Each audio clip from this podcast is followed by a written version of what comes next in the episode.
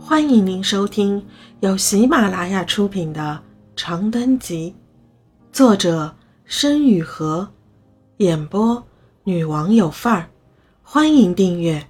心眼三，郑小老板愁啊，没办法，只能自降身段，派人在人海里发小广告，寄希望于运气。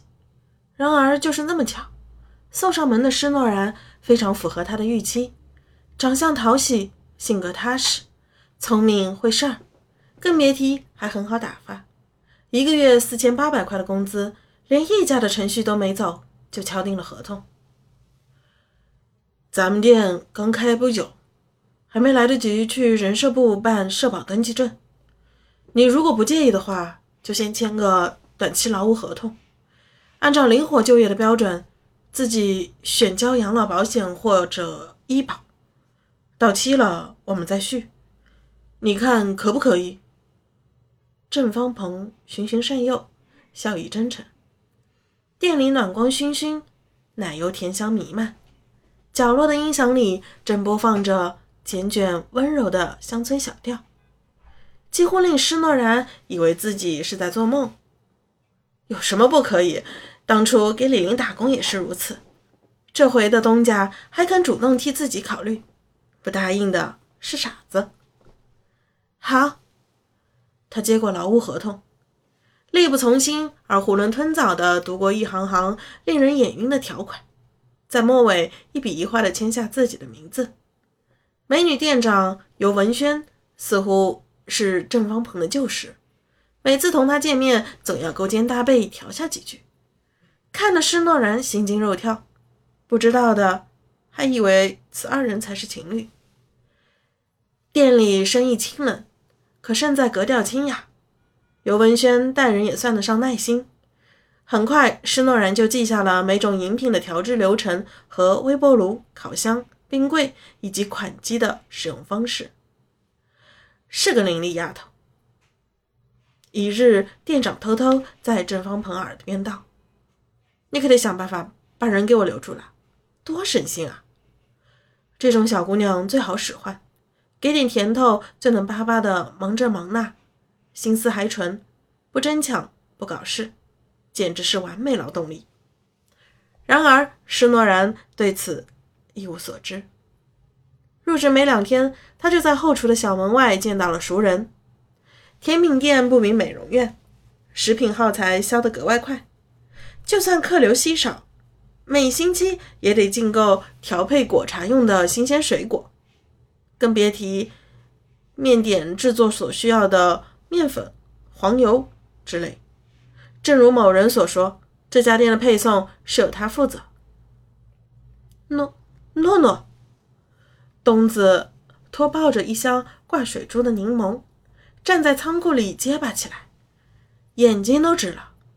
此时的施诺然终于没再穿着滑稽不合身的美容院制服。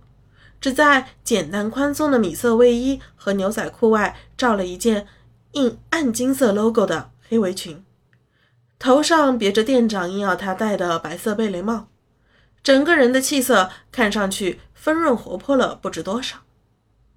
他不紧不慢地在墙角放下手中的墩布，这才直起身揉了揉手腕，柔亮的光自他的身后澎湃袭来，有如心乳。他轻轻靠在小门框上，甜笑道：“要见面啦。”这一年春节，施诺然是和东子一起过的。东子老家在山西阳泉，算不上特别偏僻的地方，因此他曾在人潮汹涌的地铁站里问起他为什么不回家。东子闻言低下头，一边小心护着施诺然，一边腼腆道：“车票太贵了嘛，回去还要给家里小孩包压岁钱。”攒两年钱再回去，真是很有道理的答案。施诺然在腊月二十九那天去了趟银行，精打细算的从自己的小金库里取了一千三百块钱用来过年。尽管很不甘心，但他还是注销了和王美娟一起开的创业账户。只因如今的工资，刨去一个月两千八百块的房租、八百块水电供暖费和将近一千的外卖开销，实在存不下几个钱。三年过去，他的家底一共攒了三万六千人民币。除夕那天，东子早早下了钟，蹲在甜品店蹭花网亮的玻璃门前等石诺然下班。天色有些昏暗，树上挂满了彩色灯带和红灯笼，被阵阵晚风吹得像电线上的雀儿一样乱晃。施诺然和店长推门出来的时候，正瞧见东子拖着腮。捏狗尾巴草逗狗玩儿，没忍住咳了一声，东子立马站起来。哟，这谁呀？尤文轩掩嘴巧笑，眼神在扭捏的东子和不知所措的施诺然身上转了个来回，很快就给这二人的关系擅自定了性。我我没事儿，不打扰你们俩。他善解人意的打断施诺然，拍了拍他的肩膀。从随身挎的珍珠小包里抽出一个红色的小纸包。过年好，这个月辛苦了，店长的奖金拿好啦。施诺兰愣了片刻，刚要着急还回去的时候，尤文轩的背影已经消失在星月高挂的人行道远方了。谢谢店长，过年好。他只好拢手放在嘴边，朝远处喊。